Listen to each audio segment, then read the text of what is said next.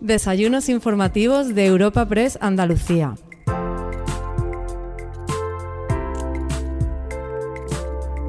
Les damos la bienvenida a un nuevo desayuno informativo de Europa Press Andalucía.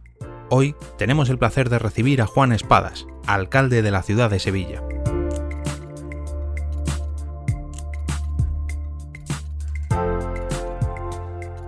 Europa Press eh, vuelve a Sevilla eh, a, a reactivar también la normalidad que queremos. Gracias por venir desde tan lejos, pero sabiendo que te tenemos siempre tan cerca, ¿verdad?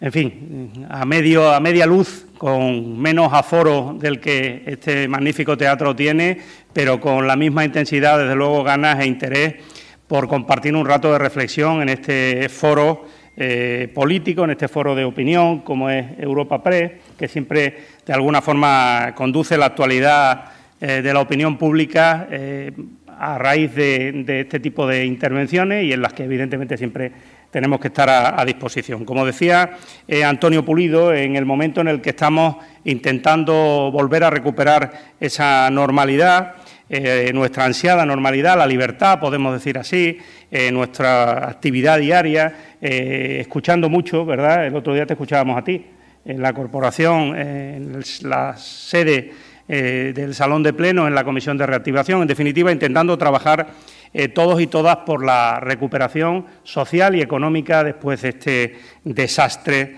que, hemos vivido y en el que todavía estamos inmersos. Imaginan que hace 10, 5 eh, o un año alguien nos hubiera dado evidencia científica de que un virus sería capaz en 2020 de contagiar a más de 8 millones de personas en todo el mundo y matar a 450.000, cifras en este caso que todavía se mueven, desgraciadamente en algunos lugares del planeta, de forma muy preocupante, o que esa pandemia generaría la mayor crisis económica mundial desde la depresión del 29 y paralizaría la actividad económica o confinaría durante semanas a la población en sus casas, poniendo al borde del colapso al sistema sanitario. En estas semanas, más que nunca, han resonado con fuerza las palabras de Paul Valéry. Nosotras, civilizaciones, ahora sabemos que somos mortales. El 3 de marzo de este año, ayer, leía en un vuelo a Bruselas el libro que me había regalado días antes el eurodiputado Pierre Larrouturou sobre un pacto europeo por el clima y cómo buscar instrumentos para financiarlo. Este libro, que ayer eh, volví a, a, echar un vistazo para intentar centrar esta intervención en algunas de las cosas que leía allí, eh, comienza precisamente con una cita de Jacques Chirac en, mil, en, 2002, en la cumbre de Johannesburgo, cumbre de desarrollo sostenible de Johannesburgo, que dice algo llamativo, sobre todo para que lo sitúen en eh, la reflexión después del COVID. Sobre todo lo dice en 2002, cuando algunos todavía tenían dudas sobre el calentamiento global. Decía, nuestra casa arde y nosotros miramos a otro lado. Es hora de abrir los ojos. En todos los continentes las señales de advertencia se activan. No podremos decir que no lo sabíamos. Durante los últimos tres meses, sin duda, hemos vivido la mayor crisis sanitaria de nuestra historia reciente, con unas graves consecuencias sociales y económicas, y, desde luego, con un saldo demoledor en pérdida de vidas humanas. Han sido meses de decisiones muy difíciles de una ejemplar respuesta colectiva, de un enorme esfuerzo por parte de todos los servicios públicos y de un trabajo permanente en colaboración con las otras administraciones, pero sobre todo y de, manera impresionante de la sociedad civil organizada, además en forma de redes de solidaridad con los que más la necesitaban. Me quedo con muchas cosas, evidentemente, después de estos, de estos más de tres meses. Me quedo con muchas cosas. Me quedo con imágenes, me quedo con recuerdos, me quedo con el sonido, los sonidos del silencio. ¿Se acuerdan de esa canción de Simon Garfunkel? Los sonidos del silencio en las calles de Sevilla. Me quedo con el recuerdo de los que se fueron sin despedirse, con el esfuerzo de los que no se rindieron nunca por los demás, con los que siguieron trabajando porque eran esenciales, con los que llamaron a los que necesitaban hablar y con los que no llamaron, pero saben que debían haberlo hecho. Estas circunstancias tan adversas han puesto a prueba nuestro sistema sanitario, pero también a la unidad, la solidaridad y el compromiso de una sociedad. Y podemos decir con claridad y firmeza que Sevilla ha dado la mejor respuesta. Y eso nos ha permitido dar pasos durante estos meses con seguridad.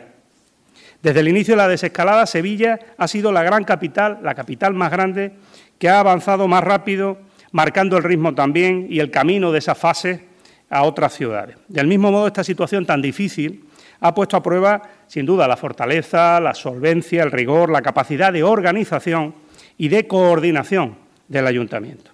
Y como alcalde puedo afirmar hoy que hemos estado, creo, a la altura y hemos resistido los envites de esta crisis sanitaria se ha conseguido gracias, sin duda, al trabajo constante de todo el equipo, de todo el equipo de gobierno, quiero subrayarlo en especial, equipo más que nunca, y del compromiso de todas y todos y cada uno de los profesionales del sector sanitario, pero sin duda de todos los servicios públicos que han tenido que intervenir en esta crisis. Por eso, cuando entramos ya en esta etapa que hemos bautizado como la de la nueva normalidad, quiero agradecer sobre todo a los que más responsabilidad han tenido en la gestión de esta crisis. Ellos lo saben. A la plantilla municipal esencial y a todos los servidores públicos el esfuerzo realizado desde que a mediados de marzo se declarara la pandemia y entráramos en estado de alarma. Esta respuesta que ha dado el ayuntamiento en estos meses no es solo el resultado de esfuerzo de unos días, de estos días. Es el fruto, sin duda también, y permítanme que, lo diga así, estoy convencido, es el fruto de cinco años de trabajo que han permitido que el ayuntamiento tuviera un dispositivo social y de salud, de empleo, de seguridad, de limpieza o de prestación de los servicios públicos con la fortaleza suficiente para resistir una crisis como la que hemos sufrido y de la que todavía no hemos salido. En estos meses se ha puesto a prueba nuestra capacidad de respuesta social, sin duda.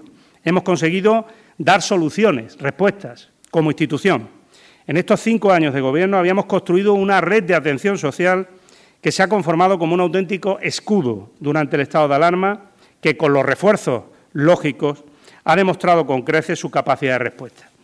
Los indicadores son absolutamente impresionantes.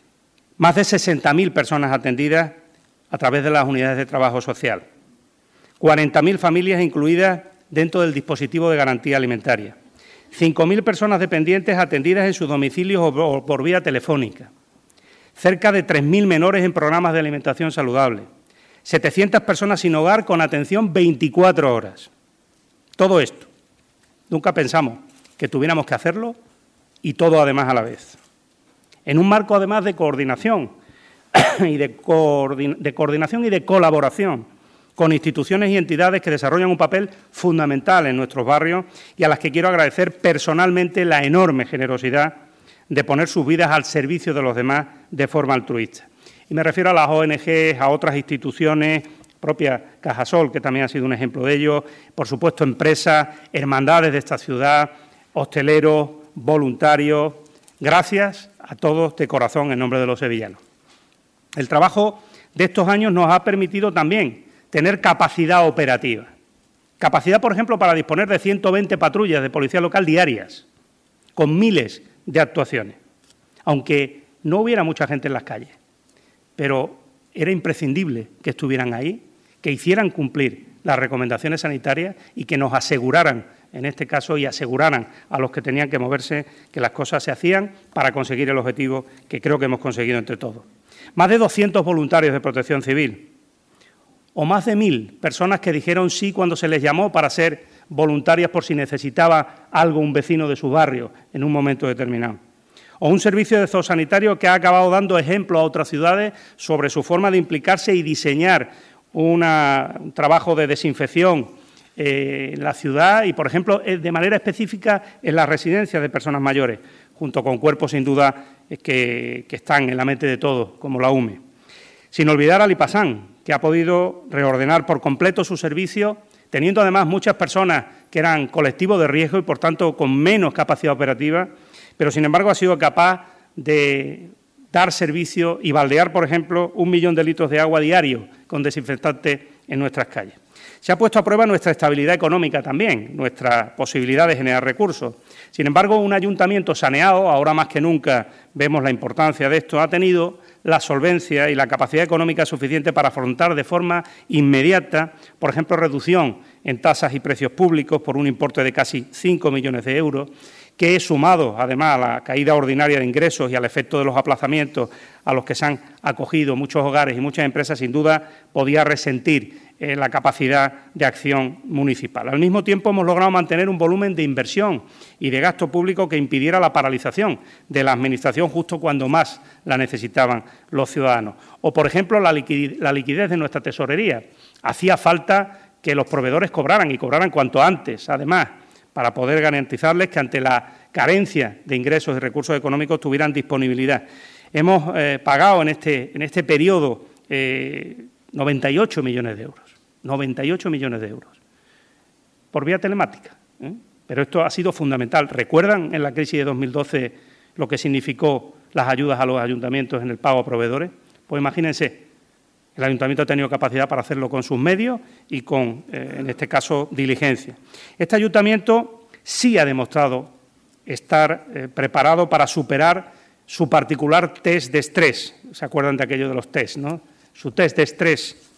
Y me voy a quedar con algunos botones de muestra, también para romper algunos moldes eh, que bueno, estamos acostumbrados a dar, en este caso, por, por válidos y que a veces, y en esta crisis, se han puesto claramente más en cuestión de nunca. Por ejemplo, se han puesto a prueba los avances que habíamos realizado en agilización de licencias y en los nuevos trámites urbanísticos. Por ejemplo, en todo este proceso eh, de flexibilidad atendiendo a la hostelería y a los veladores, hemos resuelto 600 expedientes en unas pocas semanas. Y se han tramitado con toda la plantilla trabajando por vía telemática más de 500 expedientes de licencia y de permiso. A veces tanto que se habla de la burocracia, pues miren, la respuesta, en este caso, del personal a una necesidad evidente, además de actividad. O, por ejemplo, la vía telefónica a través del servicio 010, que ha rebasado todos los registros posibles, acumulando más de 400.000 llamadas de gestiones relacionadas con todo tipo de información, eh, de la gestión municipal, en especial, sin duda, los servicios sociales, empresas. En definitiva, hemos sido capaces de articular una administración eh, electrónica que desde la agencia tributaria a la gerencia de urbanismo, pasando por el padrón, ha estado a la altura, sin duda. Y, por ejemplo, también nos ha servido para acelerar el proceso de modernización digital que todavía eh, le queda, pero que, tiene, tiene, datos impresionantes. En este caso, hemos acelerado eh, hasta el punto de pasar de tener habilitados 150 VPN a más de 3.000 VPN, con más de 1.500 conexiones diarias simultáneas, con miles de videoconferencias locales, nacionales, internacionales o siendo pioneros además en garantizar incluso sesiones plenarias, juntas de gobierno, telemáticas o dar cobertura a un volumen sin precedentes en el trabajo a distancia. Creo que ha sido un reto para todas las administraciones. Yo hablo de la mía, en este caso de la local, que sin duda ha sido capaz de hacerlo. Eh, los informáticos han sido más imprescindibles que nunca en estos momentos, ¿verdad que sí? Hemos sido capaces de trabajar dando citas, eh, accediendo al padrón, haciendo licitaciones incluso, pasos de gigante que nos parecían lejanos hace tan solo tres meses. O, por ejemplo, también hemos sido capaces de poner a prueba nuestros servicios de mantenimiento de parques y jardines o empresas públicas como Emasesa, como Tusán. Hasta fiestas mayores ha tenido que ser capaz de montar y desmontar una Semana Santa y una feria, casi nada. Montar y desmontar. O el área de economía, que ha tenido que generar un programa urgente de ayudas a comercio y autónomos y organizar, por ejemplo, el desmontaje y la reanudación y la interlocución con personas que lo están pasando todavía mal y que se quedaron sin ningún ingreso, el comercio ambulante, ese del que viven muchas de las personas que luego aparecen en esas frías estadísticas ¿eh? en los barrios más desfavorecidos, esos que llamamos de la economía informal, los que no aparecen en este caso en los índices ¿eh? de renta media declarada en este caso, pero que tienen que vivir y tienen que comer y necesitaban de una respuesta rápida y también de soluciones a medida que hemos ido recuperando la actividad. Hemos demostrado cómo se recomiendan los manuales de gestión de crisis, si es que hay algún manual bueno para gestionar una crisis, desde luego como esta no existía, pero sí algo que es llamativo. Y se lo digo porque en tantas videoconferencias como he podido hacer hablando de esta crisis, pues creo que es un elemento interesante que es la importancia de mantener los canales abiertos. La importancia de mantener los canales abiertos. Mira al defensor del pueblo. Escuchar las demandas de todas las personas o colectivos que se dirigían a nosotros. Escuchar, escuchar. Incitar incluso al diálogo. La interlocución y la confianza mutua estaba sin duda bien engrasada, por eso ha funcionado, si no, no hubiese sido creíble. Si llamas por primera vez a alguien, seguramente primero se quiere informar de por qué le llamas.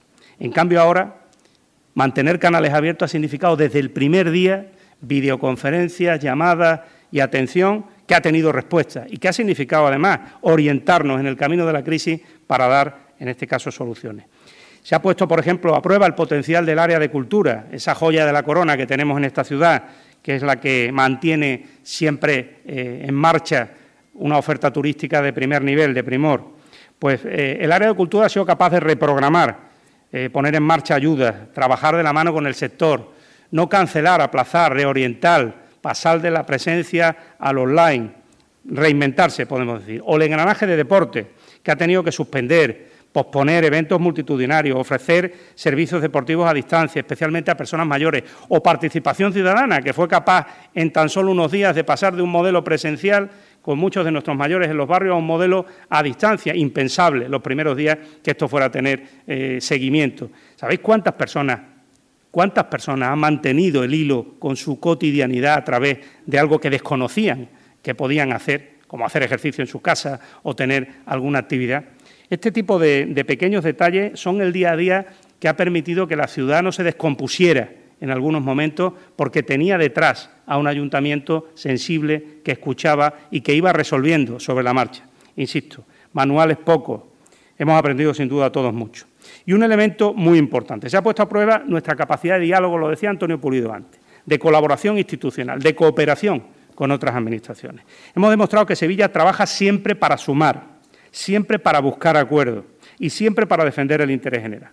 Y hemos ido de la mano del Gobierno central, de la Junta de Andalucía, en todas las decisiones, con lealtad y con responsabilidad, con más de 80 reuniones del CECOR regional, el Centro de Coordinación de Emergencias, con presencia del que les habla diariamente. Y no solo eso, Sevilla ha estado presente además en las redes de grandes ciudades con las que los municipalistas hemos dado un paso al frente en defensa del papel de los ayuntamientos en Europa y en España, en todos estos tres meses, con multitud de reuniones, y siempre como parte de, la solución a la reactivación económica y social de nuestros territorios. Hemos sido la primera ciudad en poner en marcha una comisión especial de reactivación, por unanimidad del Pleno, por cierto, y por la que han pasado ya decenas de agentes sociales y económicos, y de la que ha salido ya un primer gran acuerdo de protección salud de protección para la salud y de atención social firmado por cuatro de los cinco grupos políticos de la corporación. El diálogo y el pacto político que algunos practicamos hace años como forma de gestionar los intereses públicos sí que debería venir para quedarse como instrumento básico para dar la estabilidad que esta situación necesita y que la inversión privada requiere o que los ciudadanos sin duda creo que aplauden. Por tanto, durante lo peor de esta crisis sanitaria y con toda su dureza y sus dificultades, el trabajo que hemos realizado eh, los cinco años de gobierno de la ciudad, yo creo que ha dado sus resultados. Hemos sido un gobierno, creo que unido, cohesionado, sin grietas, dialogante, leal y, por supuesto, comprometido con las circunstancias. Y creo que en estos días lo verán, ayer lo veíamos, creo que eh, esos resultados los respaldan los ciudadanos con la gestión de esta crisis y lo respaldan, creo que con buena nota.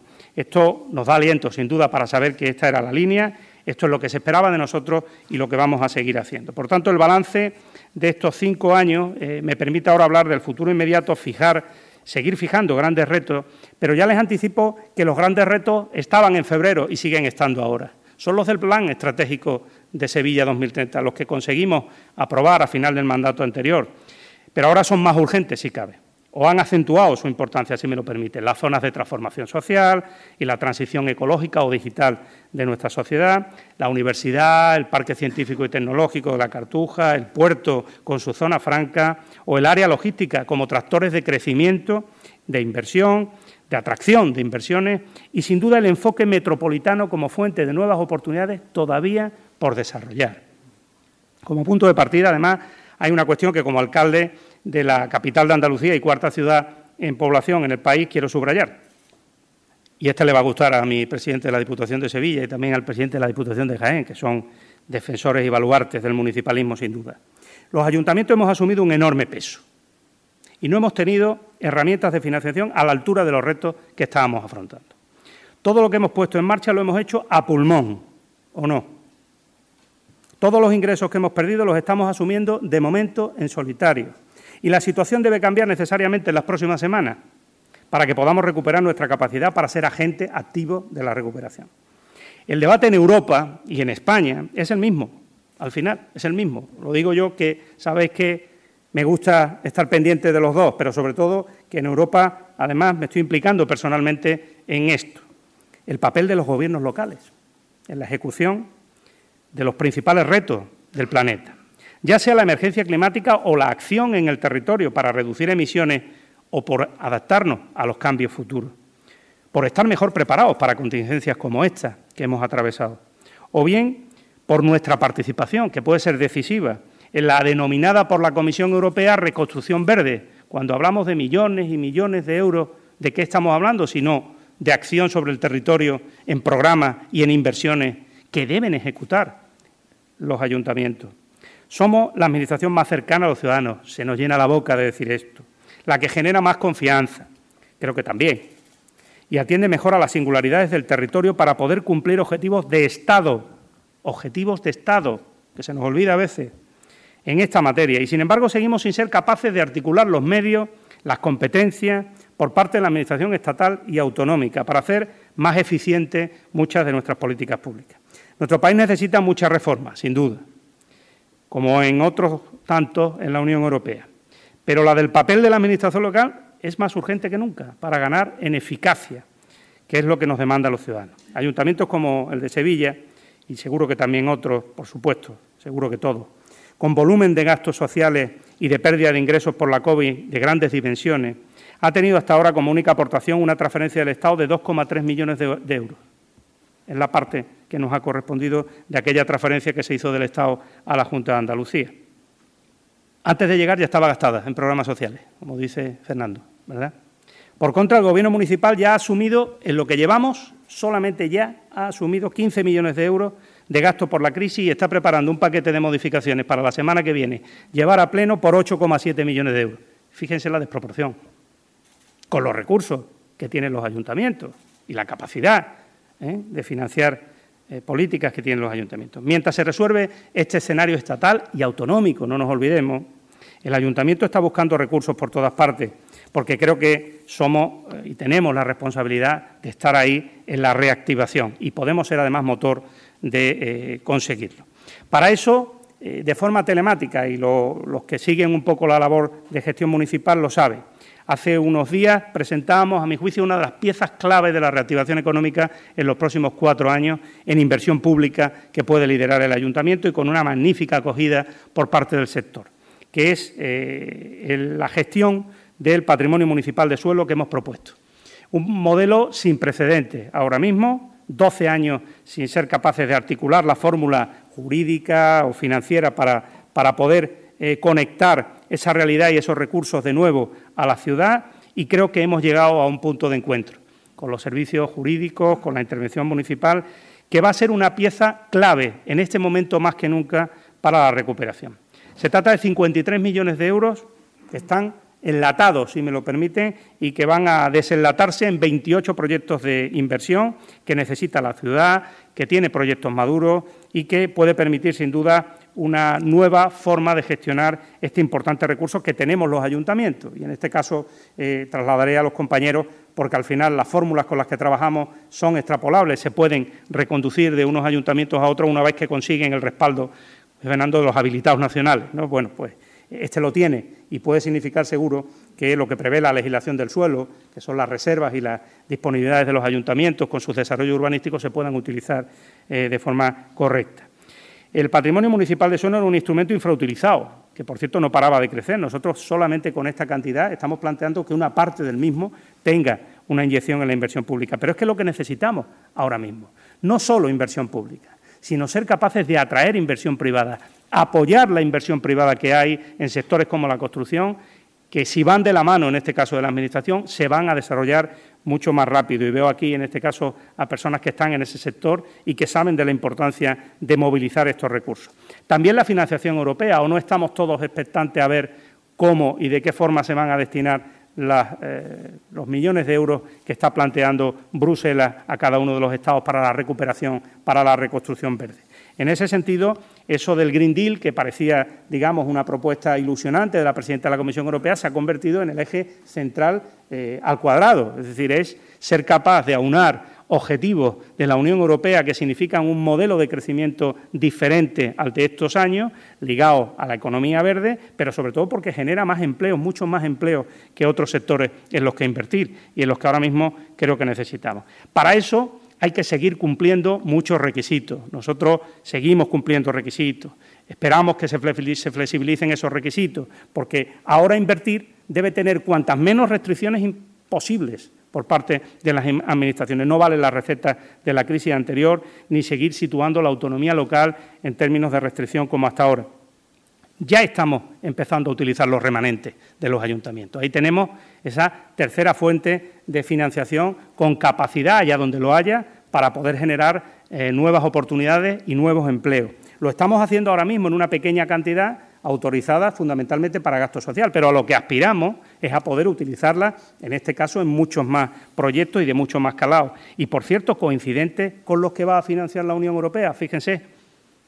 Por tanto, lo que van a hacer falta son buenos proyectos, pero proyectos en la línea de lo que ahora debemos hacer desde las administraciones y de lo que va además a contar, insisto, con inversión privada. Por tanto, los retos de forma telegráfica están ahí. En primer lugar, ahora la salud. La salud, la reconstrucción pasa por eh, invertir en salud, eh, en el sistema sanitario, en la, coordinación de este periodo de transición que vamos a tener que desarrollar con muchísimo cuidado. en ese sentido, saben que nos hemos puesto a disposición de la Junta, de la Consejería de Salud. Estoy esperando que nos contesten a la posibilidad de, como otros ayuntamientos, coordinar los protocolos sanitarios de atención rápida, de, detección precoz, de seguimiento epidemiológico, porque en estos meses va a ser clave esa coordinación. Ahora volvemos a tener el sistema sanitario a punto y con oxígeno, pero ahora se trata de correr mucho cuando detectemos contagios, de aislarlo, de actuar para no llegar a situaciones en las que el sistema, sanitario se pone en riesgo. Hemos puesto a una de nuestras joyas de la corona, EMASESA, empresa pionera en lo que estáis viendo que está siendo una de las líneas de investigación, que es el seguimiento de las aguas residuales urbanas para la detección rápida, puesta a disposición de la autoridad sanitaria e inmediata acción de detección o de posibles rebrotes. La atención social, segundo eje clarísimo. Hemos aprobado contratos de ayuda alimentaria por emergencia, pero hemos tenido que aprobar ya uno eh, para eh, hacer frente al verano y prever un nuevo contrato de aquí a final de año. Es que, eh, señores, hemos cuatriplicado el número de personas, de unidades familiares que necesitan una atención alimentaria hasta tanto la situación se normalice, hasta que la actividad económica se recupere. Por tanto, esto no admite más que acción inmediata y creo que eh, el área de servicio social del ayuntamiento merece sin duda eh, una medalla bien grande, porque el nivel de tensión y de entrega al que se han sometido, y no veo al delegado de Bienestar Social, no sé dónde está, que el hombre es tan discreto que no se le escucha, creo que, ha dado una muestra. ¿eh? Eso sí que ha soportado ese área un test de estrés, y sin embargo lo ha superado creo que con, con crece, enormemente con crece. Bueno, pues nuestra previsión evidentemente es esa que les digo, pero sin duda la llegada de una decisión política como el ingreso mínimo vital nos sitúa en un escenario radicalmente distinto en los próximos meses que ahora tenemos que articular. En eso estamos, en eso estamos con el Gobierno de España, con el Ministerio correspondiente, eh, para ayudar al INS en la implantación eh, del sistema y luego para eh, la filosofía que viene detrás de ese sistema que es importante, que es el seguimiento y el apoyo a las personas que se acojan a esta prestación para que puedan salir de ella, para que puedan, en definitiva, tener capacidad y recursos propios. Pero fíjense, es la gran oportunidad, por cierto, lo he escuchado a algunos de los eh, que saben de estas cosas, es la gran oportunidad de hacer posible una vieja reivindicación de los servicios sociales. Lo decía el otro día en la Comisión de Reactivación el presidente del colegio de trabajo social. Una vieja reivindicación de los servicios sociales comunitarios, justo con este ingreso mínimo vital, que es dejar de ser tramitadores de ayudas y dedicarse por completo a la intervención. pero fíjese, señora delegada, como el alcalde toma nota, esta es la oportunidad de reorientar las políticas sociales. Y no podemos desaprovecharla, pero para eso hay que coordinarse bien, hay que tener una base de datos común, no solo la Administración y los servicios sociales comunitarios como eje troncal de toda esa política, sino las otras administraciones y, por supuesto, el tercer sector, que es fundamental, pero que debe trabajar de manera coordinada con los servicios sociales comunitarios y con la información y con esa familia. Pasar, en este caso, de la tramitación o la asistencia a la intervención, cada uno en su rol, ¿eh? que creo que es el, el elemento más. Pero estamos, creo que, avanzando en esa línea con, la Administración del Estado y lo vamos a conseguir. Mientras tanto, hemos reforzado servicios sociales, lo vamos a seguir haciendo. Espero que tengamos también ayuda en ese sentido, porque saben que esto era una vieja asignatura pendiente. No solo hay que tener mucho personal en estos servicios, hay que darle estabilidad, hay que tenerlos en la plantilla municipal. Esto sí que no es que viene para quedarse, es que siempre debió estar, pero nunca estuvo bien. ¿Eh? Y sin embargo, eh, le dábamos patadas a la lata una vez y otra y otra vez más. Ahora ya no, porque hemos visto la importancia de tenerlos o no tenerlos. Esto es como el sistema sanitario tenerlo o no tenerlo, la importancia de lo público, la importancia de la respuesta. El reto del empleo, la tercera cuestión. En el reto del empleo, la primera preocupación, y sobre todo la más incierta en lo que va a pasar en los próximos meses, es esencial la inversión pública, lo hemos dicho, no lo repetiré, y la inversión privada, sin duda. Nosotros vamos a poner toda la inversión pública que esté a nuestro alcance. Y sabéis que nuestras patas ya estaban claras. Era la gerencia de urbanismo, era EMASESA con un papel importantísimo en la ciudad y en el área metropolitana, pero ahora tenemos esas otras cuestiones, el patrimonio municipal de suelo que he dicho y, por supuesto, la inversión pública de las otras administraciones las de la Junta de Andalucía, comprometidas, ahora es el momento de acelerarlas en infraestructura, o las del Estado, ahora es el momento de acometerlas, ahora es el momento de generar empleo y de dar soluciones. Por tanto, los retos eh, ya están escritos, no hay que improvisarlos, hay que intentar acometerlos, sabiendo que ahora necesitamos recursos para otras cosas que no estaban previstas. En ese sentido, nosotros vamos a seguir con nuestras estrategias en materia de empleo, que hemos trabajado y bien para los colectivos en riesgo de exclusión social y que ahora se tiene que abrir más, porque va a haber otros colectivos, porque previsiblemente hay otra población que va a necesitar de apoyo y ayuda. Y en ese sentido también tenemos que cambiar un poco el guion y tenemos que ser más ambiciosos, más audaces y trabajar con las empresas. A ver si somos capaces de hacer una alianza virtuosa entre las necesidades y demandas, en este caso, de los sectores más emergentes, las ofertas y la demanda de la gente que sale, la que tiene una titulación, además de la que hay que ayudar para orientar en su empleabilidad, la que tiene titulación y no consigue encontrar en el mercado laboral, en el ámbito cercano, una oportunidad. A ver si somos capaces de trabajar en esa mesa que quiero proponerles, que también aliente otras oportunidades de desarrollo industrial en el área metropolitana o sectores para esa economía verde que queremos potenciar en el ámbito de la sostenibilidad, etcétera. En ese sentido, no nos olvidemos que, mientras tanto, y en la emergencia harán falta recursos, recursos de choque, como otras veces, planes de la Administración, Recientemente se ha presentado el de la Junta de Andalucía. Pero mire, yo creo que aquí es necesario, eh, de alguna manera, repensarse las recetas. No creo que sea cuestión de repetir lo que pudo valer en otras ocasiones y a lo mejor ahora ya no vale tanto o sencillamente poner menos recursos económicos, como hemos visto en los planes de empleo respecto a los que se diseñaron hace unos años. No, yo creo que hace falta repensar un poco el diseño de esos planes. Y en eso estamos. Vamos a intentar eh, trasladar a la Junta de Andalucía una propuesta diferente respecto a cómo ejecutar la financiación que ha puesto encima de la mesa para los ayuntamientos, porque la que hay, ya dijimos en la anterior convocatoria, que no era posible. Eh, no puede ser que por cada puesto de trabajo, en este caso, que financia la Junta de Andalucía en ese plan de empleo, el ayuntamiento tenga que poner tres veces la cantidad para poderlo hacer posible. Algo falla eh, y además no está pensado a lo mejor para las tareas que serían probablemente más eficaces y más necesarios. ¿Por qué no planteamos de una vez por todas planes de empleo desde la Administración, pero que sirvan para la inserción laboral en el mercado de trabajo y en las empresas? Porque está muy bien y es imprescindible crear empleo durante unos meses para quien no tiene otro recurso, pero no podríamos plantearnos crearlo para que luego fuera estable y se lo quedara a las empresas, que son en definitiva las que generan eh, tejido. Yo sé que es complejo y sé que a veces no hay tanto margen, pero hay veces que las prisas o la necesidad política de salir del tema con un plan de empleo, pues tiene un titular de un minuto, pero luego no consigue, y se lo digo que los conozco bien desde hace muchos años, no consiguen todos los resultados que podrían conseguir.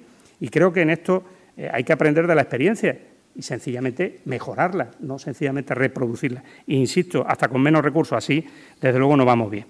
¿Y cuáles son los proyectos eh, en los que se nos espera para ser coherentes con lo que decía antes de esa estrategia europea de esa estrategia que debemos seguir en, el cambio de paradigma. Pues, por ejemplo, en las ciudades, cuestiones como la movilidad. elemento capital para la transformación del medio urbano. En ese sentido, Sevilla tiene enormes retos. Retos eh, en la gestión y la ordenación del tráfico, en el ámbito viario eh, que va desde el casco antiguo hasta eh, zonas y vías y arterias principales de la ciudad, en la conexión de la misma. Por ejemplo, también con nuevas estrategias, y las estamos poniendo en marcha y sobre todo la van a ver en los próximos meses de forma acelerada, las transformaciones de calles o espacios públicos para conseguir mejorar habitabilidad y recuperar espacios al peatón. Lo veíamos ayer en el Pleno Municipal. Vamos a ver, en este caso, una nueva segunda oleada de peatonalizaciones y de recuperación del espacio público para los ciudadanos, como en otros momentos de la historia de la ciudad. Vamos a intentar implementar, y estoy seguro que con respaldo eh, ciudadano, el plan Sevilla Respira. Creo que, es necesario que las grandes ciudades tengamos planes de estas características. Es fundamental, lo demanda, lo demanda el sentido común, aparte de la salud y de muchas más cosas. Y creo que además es eh, el objetivo de eh, una ciudad como la nuestra. El pleno de ayer, además, hablaba de esto, hablaba del urbanismo bueno, táctico, le llaman ahora, ¿eh? urbanismo eh, que busca soluciones de poco, de bajo coste, pero de impacto ciudadano interesante, eh, en lugares emblemáticos para nosotros, la ronda histórica, por ejemplo, uno de ellos, o, o, arterias importantes de la ciudad, como la Avenida de la Cruz Roja, y por supuesto las infraestructuras de transporte público. Ojo con el transporte público urbano, que es el momento de apoyarlo sin fisuras. La movilidad en las ciudades, eh, la salud de los ciudadanos, la contaminación, depende de nuestra apuesta por el transporte urbano. Por eso, sin fisuras, ahora más que nunca, transporte público e inversión en infraestructuras. Y ahí vamos a estar, no solo con las inversiones en metro, sino con las inversiones tranviarias y de movilidad eléctrica, que son las que pueden cambiar, sin duda, la conexión y la movilidad. Y, por supuesto, con una apuesta metropolitana diferente sobre el transporte. Pero ahí no podemos ir solos, ahí nos tendremos eh, que poner de acuerdo los municipios metropolitanos y con la Junta de Andalucía. Es necesario, sin duda, que hagamos inversiones y que dediquemos más recursos a eso, porque nos lo están demandando los ciudadanos. La transición energética, y termino, es sin duda uno de los retos junto con la transición digital. Y para nosotros, la transición ecológica en esta ciudad es un activo, es un, es un potencial enorme, un potencial que tiene, por ejemplo, cara y ojos, si quieren ponerle un escaparate, en la isla o en el Parque Científico y Tecnológico de la Cartuja. Ahí tenemos una apuesta de ciudad. Ahí tenemos eh, un baluarte de la apuesta por la innovación, la sostenibilidad y las políticas europeas del clima, estas que les hablo desde el principio. Y en ese sentido saben que para nosotros el Centro de Investigación Común de la Unión Europea, con más de 400 investigadores, de los que a veces pasamos de puntillas sin reconocer y visualizar, y es un enorme activo para esta ciudad y para su área metropolitana, tiene que ser la punta de lanza. Ese o los proyectos de sostenibilidad energética de compañías como Endesa en la isla o las inversiones y los proyectos europeos como Cartuja Canat, etcétera. La rehabilitación energética de vivienda en la ciudad se va a convertir, quédense con esas tres palabras, rehabilitación energética de vivienda, en el gran instrumento de financiación europeo en las ciudades. Todo indica eh, que la mayor parte de la financiación va a venir para la eficiencia energética, la rehabilitación del sector de la vivienda como gran sector generador de empleo. Y mira que le hemos dado vueltas durante años, muchas vueltas, a cómo financiarlo y a cuándo decidir hacerlo. Pero es este el mejor momento, estoy convencido, y lo van a ver. Por ahí va a venir la línea que marque Europa para invertir. Y por tanto, ahora es sí o sí, pero también la que va seguramente a plantear el Gobierno de España cuando diga en qué es lógico que se gaste, por ejemplo, el remanente de los ayuntamientos. Así que aprovechemos para luchar contra la pobreza energética en los barrios de nuestra ciudad, aprovechemos para rehabilitar y dar más calidad de vida a, viviendas de familias que no tienen recursos, en este caso, y disponibilidades como otros. La gestión del patrimonio histórico, lo he dicho antes, con la gestión del patrimonio municipal de suelo le vamos a inyectar a esta ciudad un nuevo golpe importante para que seamos una ciudad que rehabilita y cuida su patrimonio como la que más y verdad que eso es un elemento fundamental para el futuro de un destino, y miro en este caso anterior alcaldesa de Córdoba, ¿eh? de lo que hemos hablado muchísimo, la inversión en patrimonio es una inversión siempre rentable, siempre. La cultura y el deporte, dos señas de identidad de esta ciudad, los he citado antes, y sin duda dos elementos identificativos de esta ciudad como una ciudad eh, atractiva, una ciudad a la que venir para disfrutar, pero también en la que...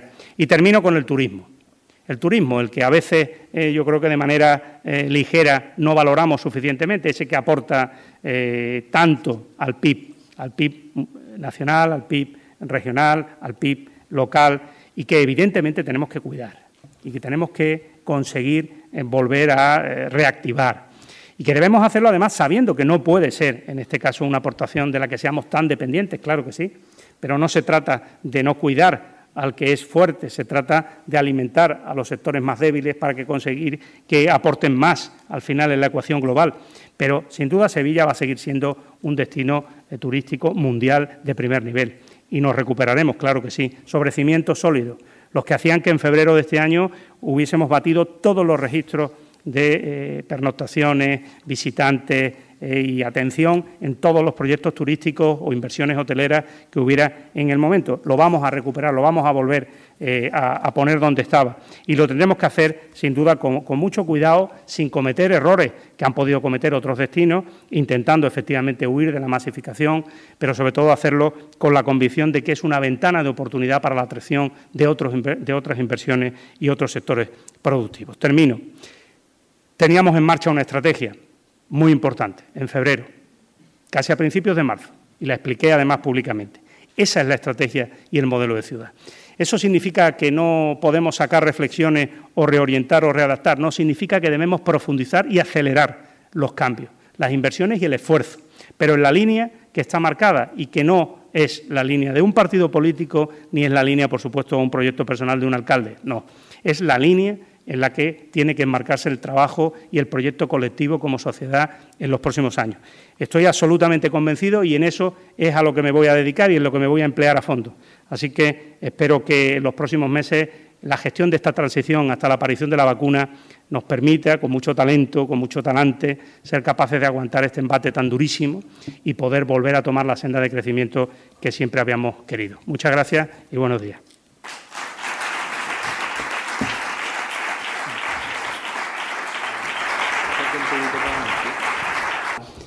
Las modificaciones presupuestarias de las que le, hablaba, fíjese que hemos sido capaces, sin llevar a pleno todavía ninguna de ellas, hemos sido capaces de gestionar 15 millones de euros eh, de forma permanente para la atención de lo más urgente en estos tres meses. Yo le hablaba de la que vamos a llevar la próxima semana, se está ultimando 8,7 millones de euros, que atiende fundamentalmente a eh, la emergencia social, fundamentalmente a la emergencia social, que acumula ya un nivel de gasto en el Ayuntamiento de Sevilla que hay, lógicamente, que financiar. ¿Cómo lo, vamos a hacer? Pues evidentemente, de momento, con las herramientas e instrumentos internos que tenemos. De momento, sin que nos haya llegado un euro de fuera, esperando decisiones respecto al remanente, etcétera. ¿no? Insisto, con una pequeña aportación que vamos a llevar también en esas modificaciones de 3 millones de euros del remanente del propio ayuntamiento, o sea, de los recursos que es así autorizado en este caso el Gobierno de España y para la que hemos cumplido por fin el periodo medio de pago a, proveedores, porque como aquí para conseguir invertir un euro te ponen tantas, en este caso, restricciones que es tan difícil. Entonces, mire, hemos creado una comisión de reactivación por unanimidad y creo que el acuerdo social en este caso sustenta justamente esto. Es decir, el acuerdo social firmado el otro día es el que garantiza que la semana que viene habrá respaldo sobrados, en este caso para esas modificaciones presupuestarias. Es más, los grupos de la oposición lo que se preguntan es cómo no las hemos llevado antes, pero sencillamente porque el Gobierno ha podido gestionar esta situación con eso. Y además porque nosotros a lo largo del año vamos generando recursos como consecuencia de determinados ahorros en partidas, eso está planificado cada año, que nos permiten hacer modificaciones presupuestarias. Pero insisto, ¿serán necesarias nuevas modificaciones presupuestarias? De aquí hasta final de año va a depender claramente del escenario financiero que nos plantea el Gobierno de España, espero, en los próximos días y que podamos consensuar y acordar. Si tenemos un escenario en donde podamos utilizar esos remanentes, eh, podamos, en este caso, llegar a acuerdos que permitan que determinadas inversiones no computen en déficit, que determinadas inversiones, en este caso, las pueda asumir eh, o las autorice el Estado bueno, pues estaremos en un escenario en el que podremos ser capaces, seguramente no en todos los ayuntamientos, por tanto habrá que ser solidarios con los que no puedan, eh, en este caso con sus propios recursos hacerlo, podremos utilizar eh, eh, para salir de la crisis nuestras propias capacidades. Si no es así, pues harán falta fondos de compensación. Pero es que la pérdida de ingresos en la administración local, en algunos casos, y pongo el ejemplo del transporte urbano, porque pueda ser uno conocido y que genera un buen agujero, digo yo que debería de ser como mínimo compensado igual que el fondo de compensación que el Estado ha puesto a las comunidades autónomas para compensar, en este caso, su pérdida de ingresos. Ha hecho referencia al y tema. Espero que así sea. ¿eh? Tengo, tengo en este caso esperanza en que el Gobierno de España le hemos trasladado propuestas y que, y que haya sensibilidad en eso. A eso iba, porque ayer precisamente la secretaria general de su partido también habló del déficit que hay en financiación para el tema de los ayuntamientos. Es una asignatura pendiente, tanto la financiación autonómica como la financiación municipal en España. Ahora que de verdad hace falta o que realmente se significa que hace falta eso, ¿confía que se va a desbloquear? ¿Ha tenido contacto directo con el gobierno central como para saber que se va por esa vía o por esa línea de trabajo? El problema es de raíz. ¿eh? Ahora tenemos una coyuntura crítica en la que todavía se ponen, digamos, más en evidencia las cuestiones no, resueltas. El problema es la financiación local en su conjunto y la distribución de competencias Estado, comunidades autónomas, ayuntamientos, un tema no resuelto, no resuelto, permanentemente pospuesto. En ese marco eh, es en el que la financiación local claramente es insuficiente para los servicios que prestan los ayuntamientos. Pero es que ahora se ha puesto de manifiesto quién ha seguido prestando no solo los servicios que tiene que prestar, o es que la flota de autobuses de Tusán podía sencillamente parar porque no hubiera viajeros. Hemos llegado a tener el 3% de demanda y sin embargo teníamos más del 50% de la oferta en la calle. Por tanto, es evidente que somos una administración prestadora de servicios que en muchos casos está por encima del nivel de recursos que en su momento debió recibir para prestarlos como consecuencia de una cuestión de competencia fundamentalmente con las comunidades autónomas. Por tanto, con esa eh, carencia es con la que nos enfrentamos a esta situación. Fíjese qué forma de enfrentarse a esta situación. No es la de la crisis anterior. En la crisis anterior el Estado tenía que rescatar a los ayuntamientos, tenía que hacer planes de pago a proveedores. Nosotros hemos hecho la tarea mejor que ninguna otra administración en España. Hemos saneado los ayuntamientos y las cuentas hasta niveles impensables hace 10 años. Bueno, creo que lo que estamos reivindicando en primer lugar es poder utilizar los recursos que hemos generado que son de la administración local. Y no se nos puede, en este caso, explicar que, bueno, efectivamente, fueron tales las restricciones y los corsés que en 2012 puso el Gobierno de España, que no se imagina, o sea, no es que pusieron un corsé, es que, es que le metió siete llaves. Y claro, hacen falta leyes orgánicas, hacen falta cambios constitucionales para conseguir que la Administración local recupere la autonomía de gestión de sus propios recursos. Mire, es evidente que la situación eh, actual, tanto la política, tal, requiere de grandes acuerdos y es una cuestión que habrá que abordar o que abordará el Gobierno cuando estime oportuno y vea el respaldo suficiente por parte de las fuerzas políticas. Pero, hombre, lo que está claro es que hay que buscar una solución evidente para que esos remanentes, para que ese superávit se utilice ahora justamente en lo que necesitan los ciudadanos, que es invertir y activar la economía local. Tenemos los recursos, pues no, en este caso, utilizarlos, ¿no? en todo o en parte. Vamos a ser, en este caso, responsables y sabemos que ninguna administración puede hacer todo lo que a lo mejor querría hacer, ninguna, ni la autonómica ni la estatal, no vamos a hacer nosotros una excepción, pero oiga, lo que sí es necesario es que haya una cantidad importante de esos recursos que se puedan gestionar desde la administración local. Yo estoy seguro que tenemos que llegar a un acuerdo y eso además nos va a posibilitar poder ser igualmente protagonistas en la gestión de otros fondos porque ¿cómo se imagina que se van a gestionar, por ejemplo, los fondos que vengan de la Unión Europea finalistas para determinado tipo de elementos de inversión? ¿Cómo se imagina, por ejemplo, que si al Gobierno de España le llegan por parte de la Comisión Europea fuentes de financiación importantes para la rehabilitación energética de viviendas, la va a gestionar con la Administración local?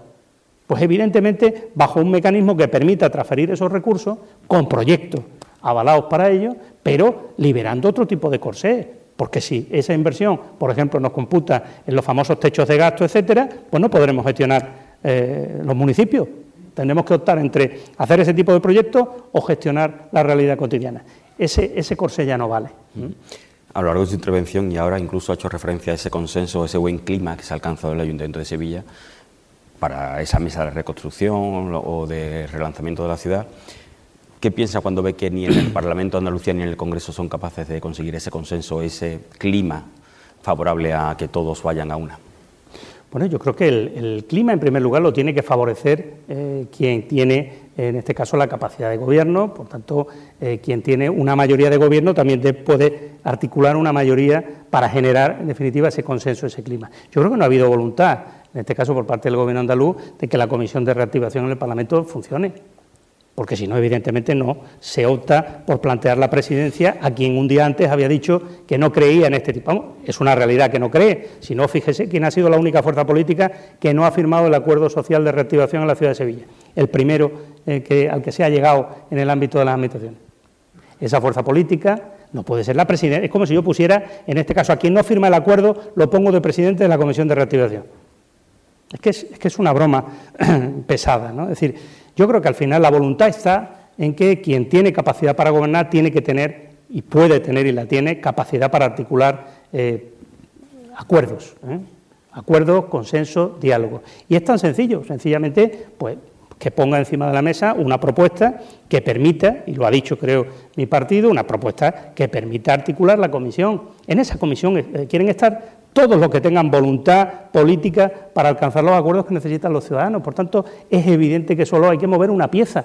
Esa pieza es la que le da credibilidad a la comisión.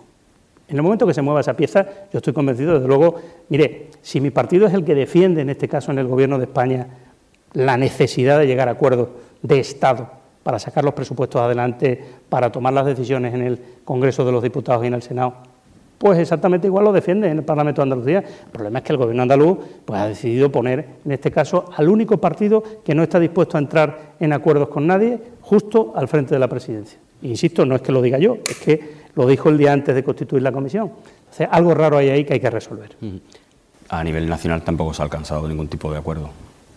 No, me refiero que... No ha podido estar el fallo. Sí, pero no, no, no es en este caso... El clima no es el clima más, adecuado, ¿no? Estamos viendo en el Congreso de los Diputados tampoco es el clima más No, no, si eso en eso, necesario. En eso estamos de acuerdo, pero insisto que siempre la responsabilidad está del que más, y el que más es el que gobierna. Evidentemente, en Madrid quien gobierna y en Andalucía quien gobierna. Y por tanto, yo en Sevilla pues tengo la responsabilidad de ser el que promueva, el que busque y el que concite esos acuerdos. No se lo voy a, en este caso, a encomendar a la oposición, ¿no? Habló también en su día de una mesa de empresas tecnológicas para afrontar el mm. reto. No sé eso cómo va, si tiene... Es a lo, que, a lo que me refería antes, ¿no? Es decir, son otro, otro tipo de iniciativas a la hora de intentar generar eh, empleo y otro tipo de empleo. ¿no? Yo creo que eh, la Administración, y en este caso la municipal, nos hemos centrado este año en algo evidente. Tenemos barrios eh, que acumulan, en este caso, muchos problemas sociales, un muy bajo nivel de renta, con colectivos, en este caso, y personas que tienen un déficit desde el punto de vista educativo o de formación que les impide tener oportunidades en el mercado laboral, y nos hemos tenido que centrar, también con las capacidades limitadas y recursos que tenemos, en colectivos en riesgo de exclusión social, en eh, bueno, lo que planteamos ahora es que entran nuevos segmentos en una crisis como esta, ya pasó en la crisis anterior, que no están en esas condiciones, pero que no encuentran, eh, en este caso, fórmulas de inserción en el mercado laboral.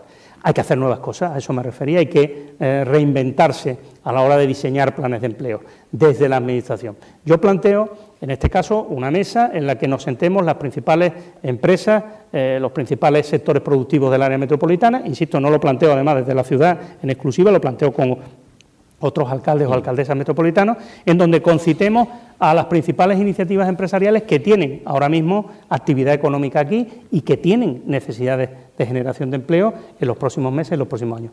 Y que seamos capaces de conciliar su interés, es decir, qué tipo de perfiles o de capacidades necesitan, para que sea la Administración la que pueda, desde ayudar a la formación y a la mejora de la empleabilidad de eh, las personas que tenemos en la actualidad, como incluso a llegar a articular los recursos económicos que tengamos, en vez de en planes de empleo de choque eh, propios, sencillamente, por ejemplo, en contratos en práctica en esas empresas.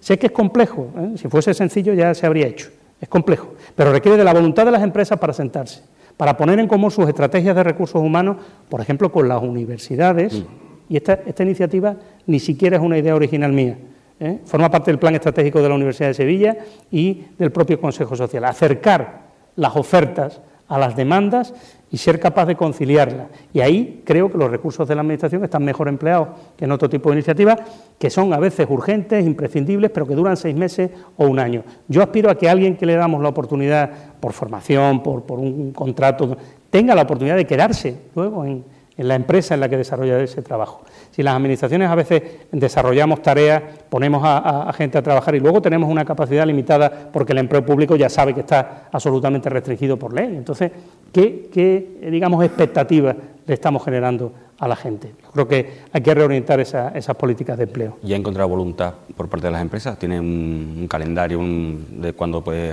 hacerse realidad esto y cómo se puede eh, avanzar? toda la voluntad. El otro día estuvo la presidenta del Consejo Social, que además es una empresarias importantes de la ciudad y, bueno, y he hablado pues con infinidad de empresas del área metropolitana que por supuesto están dispuestas a sentarse y que quieren poner sus necesidades y sus capacidades en común. Aquí lo que hace falta es, de alguna manera, generar un gran proyecto colectivo. Por eso, para mí, una de las lecturas de la crisis es justamente eso, la importantísima respuesta colectiva. O sea, antes siempre pensábamos que, mira, aquí cada uno va a lo suyo, al que le va bien, al que exporta, al que tiene interés. ¿Y cómo vamos a conseguir que todos ellos concilien un interés común? La administración es clave para eso. Tiene que generar ese portaaviones, esa plataforma. Tiene que ser un buen facilitador. Y luego hay que buscar puntos de encuentro. Hay que pedir compromiso, hay que pedir responsabilidad social, corporativa, más que nunca. Pero además canalizarla bien y decir, oye, mira, en esto, Antonio, mm, deja de hacer esto, hombre, te propongo que hagamos esto otro, que es justo lo que va a hacer este otro, lo que va a hacer aquel, lo que va a hacer este otro, porque todo eso generará masa crítica suficiente.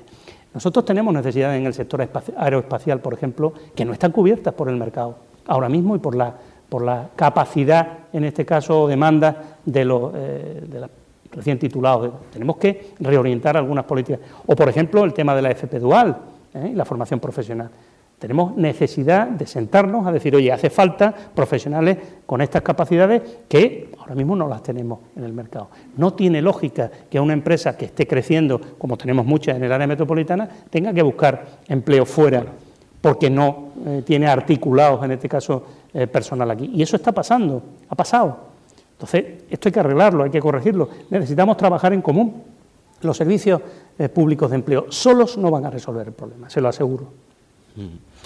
Hablando de empleo, precisamente en el año 2019 eh, el ayuntamiento renunció a, los planes autonómicos de empleo por el coste que significaba y que no sé cómo ve el nuevo plan para este año y qué posición va a tomar el ayuntamiento. Pues es idéntico al anterior y con menos recursos.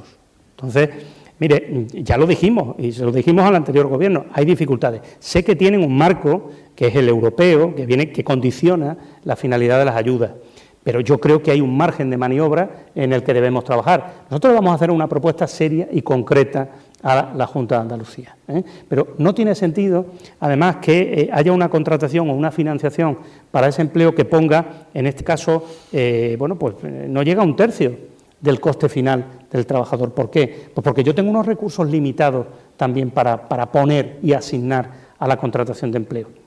Entonces, eh, mire, si yo tengo un programa que viene predefinido, prefijado por otra administración, que solo financia una parte y una parte pequeña, mire, eh, esto generalmente es atractivo cuando te financian una parte grande, en este caso la financiación europea te dice, oye, te financio el 70%, tú pones un 30%, oiga, es que te condiciono en qué y cómo, sí, oiga, pero eh, a cambio, pero si me financia usted muy poco para el coste final, ¿por qué el coste final tan alto? Fundamentalmente porque los tribunales han dicho que las personas tienen que trabajar con arreglo a convenio de la administración en la que trabajan.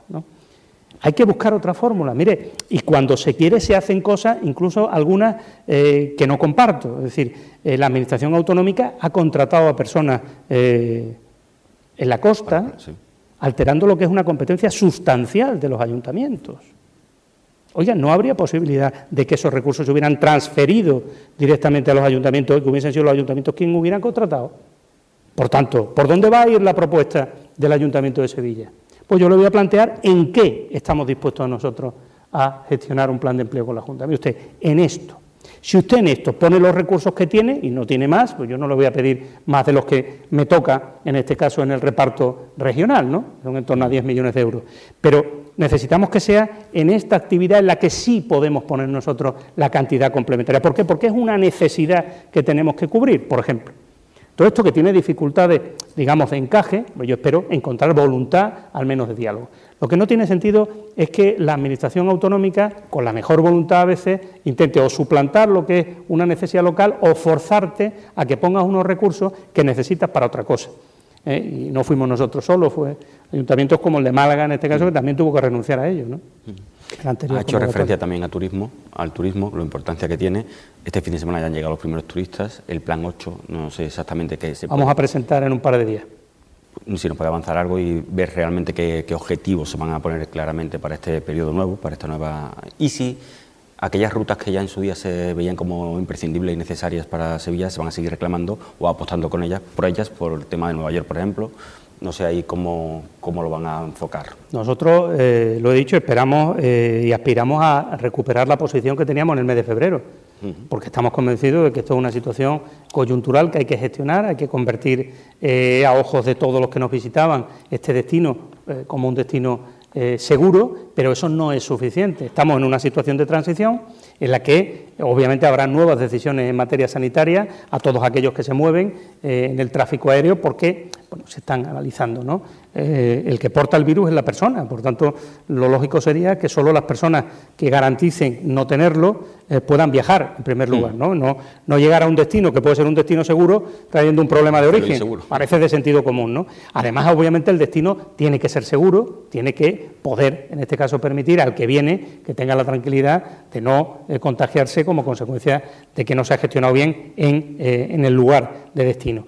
Pero, a ver, nosotros lo más significativo es, primero, que como estaba tan bien engrasado el sector en la mejor política turística que ha tenido esta ciudad en toda su historia, porque la cifra de haber llegado a los 7.300.000 viajeros de llegada al aeropuerto, impensable en ningún otro momento de la historia. Ese, ese dato solo, podría darle muchos otros, demuestra que el sector eh, no solo está contento, está y estaba encantado. Estaba, de alguna manera, viviendo el mejor momento. Eh, por tanto, ha sido fácil ponernos de acuerdo y reorientar. Recursos, siempre hemos tenido recursos limitados para poder aplicar. Yo soy de los que piensan que invertir un euro en promoción ahí tiene un retorno mucho mayor, pero la administración y desde luego la local solo. Ahí hace falta trabajar con la Junta. Hemos puesto un plan turístico nuevo encima de la mesa que renueva ya el último que se ejecutó. Tocaba ahora, espero, lógicamente, de la generosidad y de la colaboración de la administración regional en esa, en esa materia. Y luego, evidentemente, promoción, comercialización del destino, hacer las cosas bien y, eh, fundamentalmente, la conectividad aérea. Ahí hemos trabajado mejor que nadie.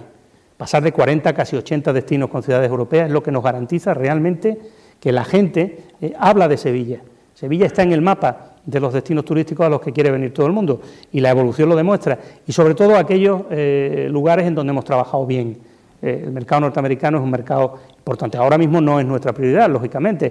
Este verano es el mercado nacional, la proximidad, las compañías aéreas que han apostado por Sevilla, ninguna ha dado un paso atrás, ninguna en sus inversiones y son importantes y luego en la decisión de empezar a activar el tráfico aéreo.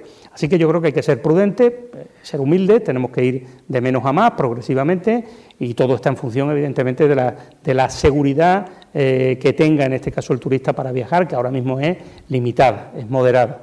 Y, de que hagamos las cosas bien, revisemos las normativas y, traslademos también seguridad a los ciudadanos que reciben eh, turistas, que no solo es eh, es que aquí hay que mantener muchos equilibrios. Ha hecho referencia a ese euro que es necesario y el retorno que tiene. ¿La tasa turística es el momento? ¿Es más necesaria que nunca? Ese es el gran debate en el que no nos ponemos de acuerdo. Mira, ahora mismo no, como comprenderán, no vamos a hablar de nuevos elementos fiscales, pero no por nada. No, no, no seré yo de los que caiga en la incoherencia de decir que ahora un euro volvería a ser la causa para venir o no venir a Sevilla. ¿Verdad que no? ¿Verdad que habrá muchas causas más importantes para decidir eso? Es decir, yo no me voy a bajar del burro en esa cuestión, lo tengo más claro que el agua, porque además, afortunadamente, conozco la experiencia de otras ciudades que lo han hecho y que ha funcionado magníficamente bien y que además nuestra propuesta no podía ser más modesta y solo para un destino como Sevilla. Tiene que ver con otros destinos, a lo mejor que tienen otra realidad. Yo me he referido siempre a Sevilla exclusivamente. Pero ahora no es ni la prioridad ni el momento. Cuando volvamos a recuperar la situación que teníamos en el mes de febrero, sin duda volverá a intentarlo. Y además, en este caso, lo único que pedimos de nuevo es capacidad y autonomía para decidir nuestro propio futuro que es que esto tendría que estar en la ley de haciendas locales como una posibilidad eh, tributaria local y que la utilice aquel que crea que se dan las condiciones y, que alcanza un nivel de consenso con el sector importante. ¿no?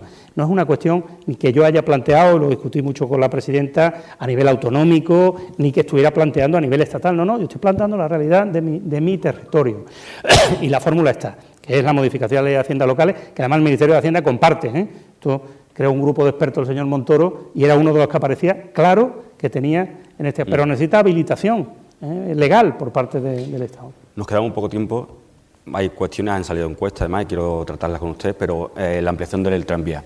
Hoy hemos conocido que puede haber un problema con el plan urbanístico porque hay una zona que parece que puede ser verde, que afecta a esa ampliación, si no la aclara o lo intenta. Pues mire, no quería yo aclararlo por no dejar mal a nadie, pero hay un problema que es que eh, yo pensé, no sabía que había en fin, compañeros de la corporación que eran daltónicos. Justamente permítame que casi lo deje ahí, sobre todo porque el medio que hoy sacaba la información yo creo que lo va a aclarar. bueno, pues es un, es un error en el que ha incurrido alguien que con ese, esa enorme voluntad de ver cuál es el nuevo obstáculo que se pone para intentar, en este caso, que el, tranvía no avance, pues resulta que ha cometido un error de bulto, ¿eh? que es confundir una zona verde con un espacio público que va asociado además al ámbito tranviario. ¿no? Entonces es un error mm, de primero, de primaria, eh, pero que bueno, que es humano. Oye, yo no, voy a decir nada, es un problema de que eh, aparecen en verde, pero en verde distinto. Por eso digo lo del daltónico, eh, porque cuando vea realmente que la especificación urbanística es diferente, verá que no entra en una zona verde, en este caso el trocito de, de Pero de todas maneras, sé que, se va a explicar por parte del medio. No, desde luego ese no. No, mire, los problemas vienen fundamentalmente por la cerrazón a veces y la falta de argumentos. Mire, yo puedo entender, fíjese, yo puedo entender a aquellos que dicen, hombre, ¿por qué es necesario prescindir, en este caso, tener que trasplantar con el riesgo que pueda tener eh, los, arbolitos que hay en la mediana? Eso lo puedo entender. Lo puedo entender socialmente, sensibilidad de personas que tal. Ayer lo vimos en el Pleno con algunos colectivos. Pero lo que no puedo entender es lo del Partido Popular. el Partido Popular que presentó, eh, Juan Ignacio Zoido, siendo alcalde, presentó, igual que yo, en 2015, en las elecciones, ese como uno de los proyectos estrella y resulta que eh, los compañeros que tenía de viaje, que bueno, algunos de ellos ahora parece que no lo conocían, eh, pues sencillamente mm, no solo votan en contra, sino que se inventan todo tipo de razones para decir que eso poco más o menos que es inútil o que no, que no va a ninguna parte. No, mire, el tranvía no se concibió para terminar en San Bernardo. Se concibió para completar un anillo que envolviera a entrar el centro y que permitiera tener un centro más peatonal, con más espacio público. El centro necesita, igual que la decisión histórica de la calle San Fernando, la Avenida de la Constitución y Plaza Nueva, necesita eh, cerrar ese eje en el, eh, en el, ámbito que va desde la Seta eh, hasta la Plaza del Duque y a llegar, hasta llegar a la Gaviria. Y para eso necesita garantizar que el transporte público tranviario llega allí y, por tanto, tiene que terminar y culminar ese anillo, conectando además con la estación de Santa Justa, los centros, el campus universitario, en definitiva, y toda la zona comercial de Nervión con la otra. Eso es, en definitiva, un modelo de ciudad que apuesta por un sistema de transporte, por cierto, que es el que apoya la Unión Europea y que además es el que nos va a permitir reducir el vehículo privado. La clave es dar respuestas para reducir el vehículo privado con sistemas que sean eh, no contaminantes y sistemas, en este caso, de primor. Yo estoy convencido, mire, al final hay algo que no sale mucho, pero cuando se votó ya la última vez por fin y conseguimos el respaldo de, ciudadanos, que, al que quiero agradecer en este caso que, apoyara, en este caso, el proyecto del tranvía, eh, ¿sabe cuántos votos en contra tuvo de 31? ¿Cuatro? Y como consecuencia fundamentalmente del tema de los árboles y de la mediana, que insisto vamos a compensar con dos corredores verdes muy potentes, ¿eh? que van a hacer que por cada, por cada árbol, que no, da sombra más que a los coches, pero que está ahí, eh, bueno, pues pongamos a un lado y al otro dos corredores verdes, en este caso con arboleda, zona de sombra y esparcimiento, ganando espacio al peatón, reduciendo el carril de la vía, en este caso lo que es ahora vía de servicio y aparcamiento. Es decir, vamos a generar ahí eh, una avenida de, de paseo y de disfrute del peatón mucho más potente y al final una solución técnica que es la única realmente viable técnicamente, que es la del tranvía en el centro. Y eso lo vamos a hacer, insisto, eh, bueno, y tuvimos al final la abstención, que tampoco la explicó, del PP y hasta de Vox. Es decir, en esa votación final votó a favor el Partido Socialista y Ciudadano y se abstuvo el Partido Popular. Ah, hemos conocido dos, encuestas, una que valorando la actividad o la actuación del ayuntamiento en, este, en la pandemia, durante la pandemia, está por encima de cualquier valoración, tanto del gobierno autonómico como del gobierno central. Por lo tanto, los ciudadanos, los sevillanos, han valorado la gestión que se ha hecho. ¿Qué le parece esa lectura? De que realmente el ciudadano haya detectado o haya visto que, que ese consenso o ese buen clima que hay en el ayuntamiento se ha trasladado en el bienestar de los ciudadanos durante este periodo. Lo he dicho en la, intervención, ¿no? Yo creo que es el, respaldo a un trabajo de cinco años, a la generación de, un clima de confianza, de que hay un proyecto de ciudad, por lo tanto la gente yo creo que se fía de su gobierno municipal, valora la gestión, sabe que tenemos, tenemos problemas en determinadas áreas, que no hemos llegado todavía a cumplir todos nuestros objetivos, que debemos ser humildes y autocríticos. ¿eh? Una cosa es que tengan confianza en ti y otra es que lo estés haciendo todo bien o que, o que ya lo hayas hecho todo, ni, ni de lejos. ¿eh? Pero sí, evidentemente, es un espaldarazo. Después de cinco años eh, gestionando esto eh, bueno, pues tener un nivel de respaldo como el que aparece en esa encuesta en un momento tan crítico como este, tan doloroso y con tantas incertidumbres, pues a nosotros lo que nos da es más aliento, ¿no? Y el equipo de gobierno, eh, esto es una foto de un momento determinado, pero en este momento, pues nos da más energía, nos da más, más fuerza para hacerlo mejor si cabe. Esta encuesta, que la publica eh, Publicaciones del Sur. Eh, da también una, bueno, una previsión de votos. Eh, se convierte en la persona que más confianza genera como, como político en los ciudadanos, en, los sevillanos, y aparte el Partido Socialista volvería a ganar las elecciones, con una diferencia mayor incluso que las últimas, en las últimas elecciones. ¿Eso le motiva para...? Sí, hombre, claro, no va a motivar. no, no, no, pero déjeme acabar. le motiva para presentarse a una tercera... Si lo pudiera convertir en desayuno me lo tomaba todas las mañanas, pero no... ¿Le motiva para presentarse a una tercera elecciones? Mire, eh, lo he dicho por activo y por pasivo. Bueno, ha dicho dos eh, cosas últimamente. Dijo que no se presentaba más y después dijo que si se lo pedían se presentaba. Una cosa son las cosas que digo y otras las que se interpretan, eh, probablemente porque me expliqué mal, no voy a decir que, que porque tenga interpretación, no. Pero, pero yo, y ahora más que nunca, las circunstancias eh, cambian. ¿eh? Por eso cuando yo decía hace un año, hombre, que quedan cuatro, no me pregunten ahora qué haré en no sé dónde, que queda mucho tiempo, que me tengo que concentrar en el mandato.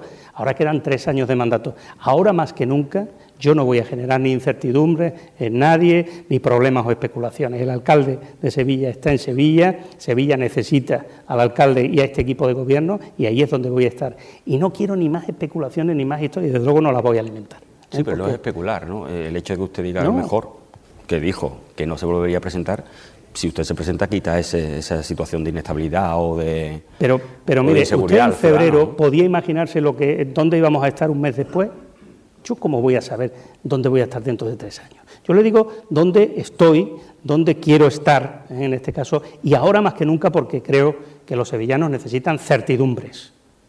Por tanto, no seré yo el que genere incertidumbres. Y segundo, porque todo esto se malutiliza enormemente y hay mucha gente que se come el coco muchísimo y yo no estoy por esa labor. De verdad, no, no, no quiero generar malestar en este caso, sobre todo a la oposición, que es que está, está que no vive ¿no? En, este tema. Yo no sé si hice bien cuando dije lo de que lo mismo no repetía o ahora que digo que aquí voy a continuar. No lo sé, no, no tengo ni idea, pero los veo nerviosísimos. Entonces, yo creo que, que estoy preocupado. Ya no sé qué voy a decir. La tercera no sé cuál va a ser, porque ninguna de las dos ha dado resultados. ¿no? Eh, así que ya no digo ninguna más. ¿eh? Me dedico a concentrarme en la tarea, que tengo muchas tareas. los puedes regalar, qué es lo que piensas realmente. Entonces Sevilla, es el mejor destino que puede tener un sevillano con, con, diferencia, de verdad. La alcaldía de Sevilla es un orgullo, un honor y una enorme responsabilidad. Yo cuando hablé, siempre hablé en términos personales, de que creo que tan alta responsabilidad debe tener periodos más limitados ¿Eh? ¿Por qué? Pues porque, oye, físicamente también y desde el punto de vista de, la gente, pues, pues, oye, uno opina que la gente se cansa también de, de fin, de las personas, pero yo no, no, voy a entrar por ahí. Ahora estoy en la ciudad, pues con un respaldo tan, tan importante sería una falta de respeto ¿no? a la gente que está valorándote en ese sentido y, y aquí, Sevilla tiene alcalde para rato. Pues nada, alcalde para rato. Muchísimas gracias. Gracias.